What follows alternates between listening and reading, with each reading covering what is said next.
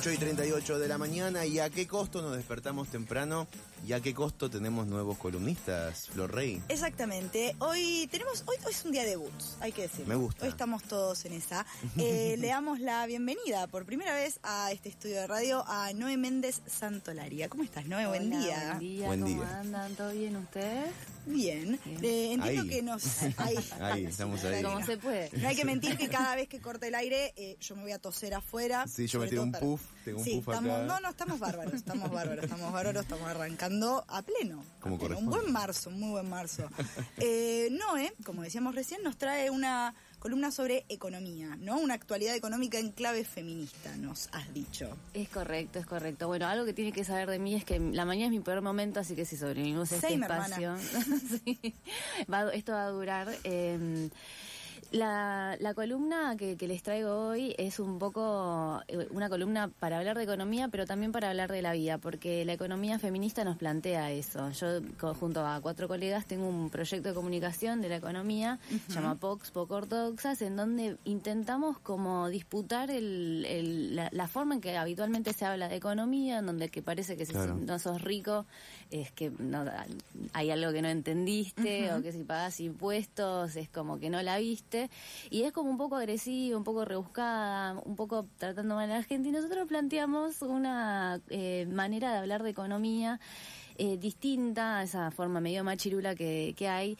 del día a día, de forma accesible y también cuestionadora. Me parece que eso está, está buenísimo, pero no deja de ser la economía parte de nuestra vida Sí, claro. y también ah, no, no porque sea parte de nuestra vida es algo obvio, no hay nada obvio en, Claro. en la economía.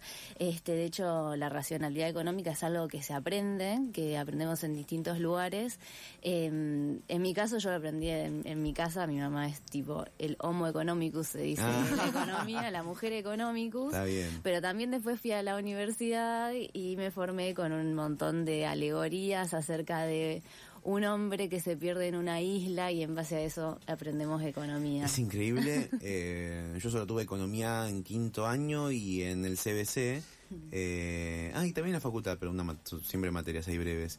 Eh, es increíble la cantidad de, de, de, dijiste, de, de alegorías, de, de metáforas. Incluso eso, eso se ve en personas que nos han gobernado.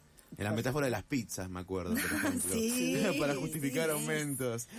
Todo te lo simplifican Sí, en algo sí, que en realidad es muy complejo porque este por lo general siempre eh, lo llevan a un eh, individuo que tiene que ser lo mejor posible en una isla perdida con tres cocos y tiene que sobrevivir, la típica el náufrago.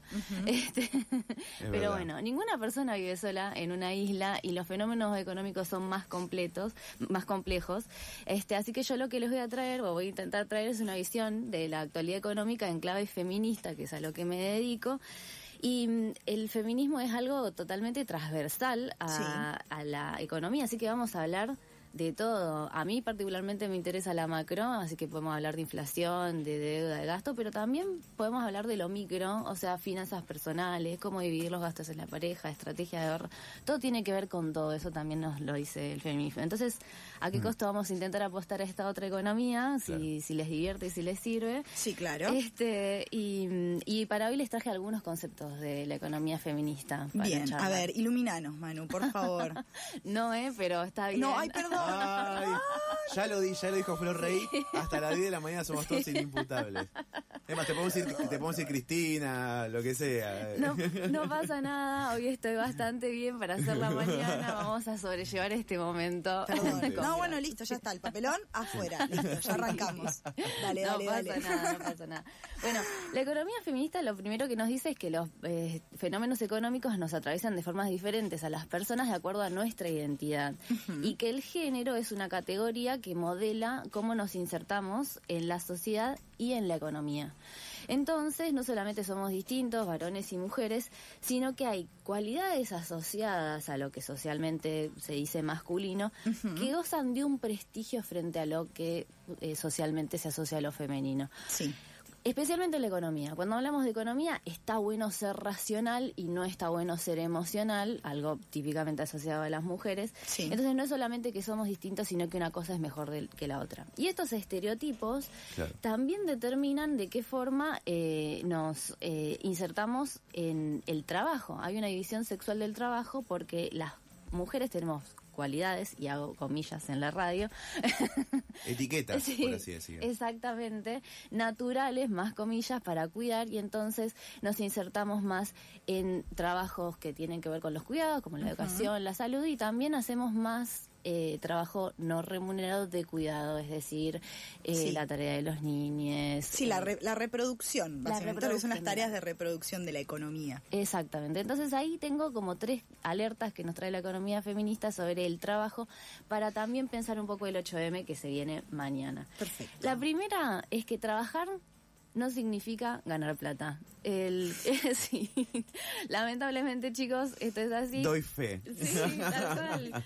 Bueno, pero no es obvio, no es obvio. Y cuidar y ser cuidados, además es un derecho, pero un trabajo, además de un derecho es un trabajo. Y un trabajo fundamental, el que nos permite ir a todos esos otros lugares de trabajo, de donde por ahí nos pagan, por ahí no.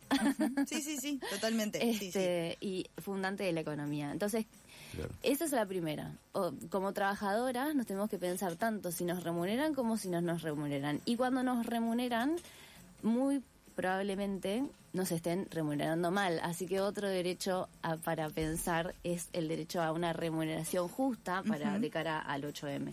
Cuando las personas que cuidan cobran con su trabajo, especialmente en estos sectores feminizados que hablamos de eh, salud, de educación, lo hacen en una situación eh, laboral más precaria que en el resto de los sectores. Sí. El típico ejemplo es- es el, el ejemplo de las trabajadoras de casas particulares, pero bueno, también sucede en el sector privado de la salud, donde a los médicos no los remuneran como corresponde, en la Sí. educación, etcétera.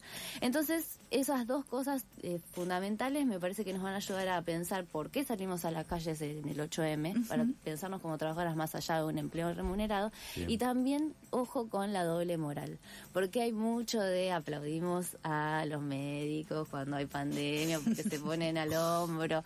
Bueno, ¿Te acordás de sí, eso? Ay, sí. Dios. Pero después a la hora de remunerarlos tuvieron que hacer un paro y movilización los concurrentes, eh, los eh, residentes y concurrentes. Así que Sí. eh, todo eso para pensar mañana, pensarnos como trabajadores en el 8M, eh, no es obvio qué es lo que es un trabajador. No, me, me quedo pensando con eso que dijiste de, de los de, de- de- les médiques. Eh, mi padre es médico y claro, trabajó en pandemia, Mm. sufrió COVID, casi, bueno, casi se pasa para el otro lado. Pero a lo que voy es que, claro, salían a aplaudir, pero después le dieron un bono de 5 mil pesos que encima se lo pagaron tarde. Sí. Entonces, esa doble moral me parece interesante resaltarla. Sí, sí, total, total. Y además el 8M conmemora esto, la lucha por los derechos laborales. De las mujeres trabajadoras. Exactamente, sí. exactamente.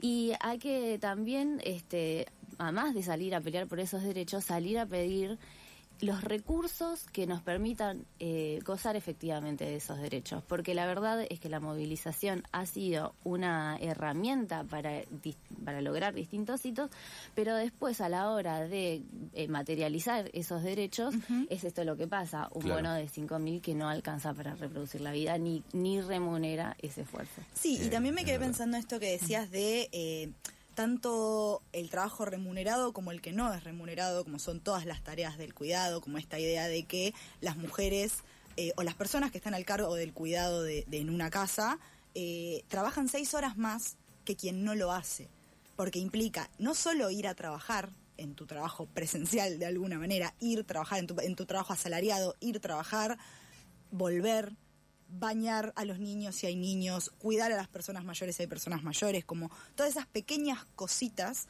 que se asignan necesidad, necesariamente a las personas feminizadas y que no están, esto, no solo no están remuneradas, sino que no están valoradas como corresponden. Esto de, de- que ayudan a reproducir todo el resto de las tareas que se llevan adelante en la vida de cualquier otra persona. Porque gracias a que hay alguien que se está encargando de que haya una cena, es que vos podés llegar a las ocho y media de la noche de trabajar. Porque hay alguien que ya fue a hacer las compras, hay alguien que ya pensó que vas Claro. a comer, que llevó la comida adelante.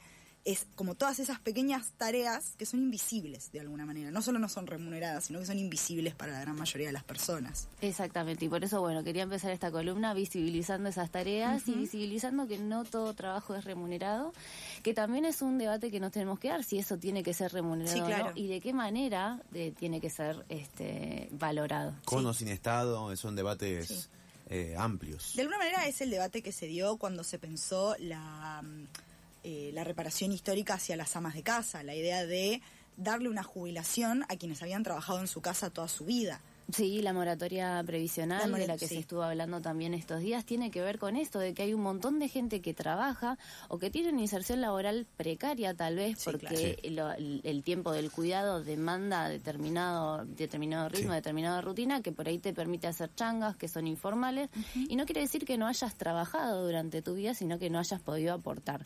Y en ese sentido está bueno y es una reivindicación la, la moratoria previsional. Muchas gracias, Noé, por, por venir aquí con estos tres ítems eh, en clave de economía feminista.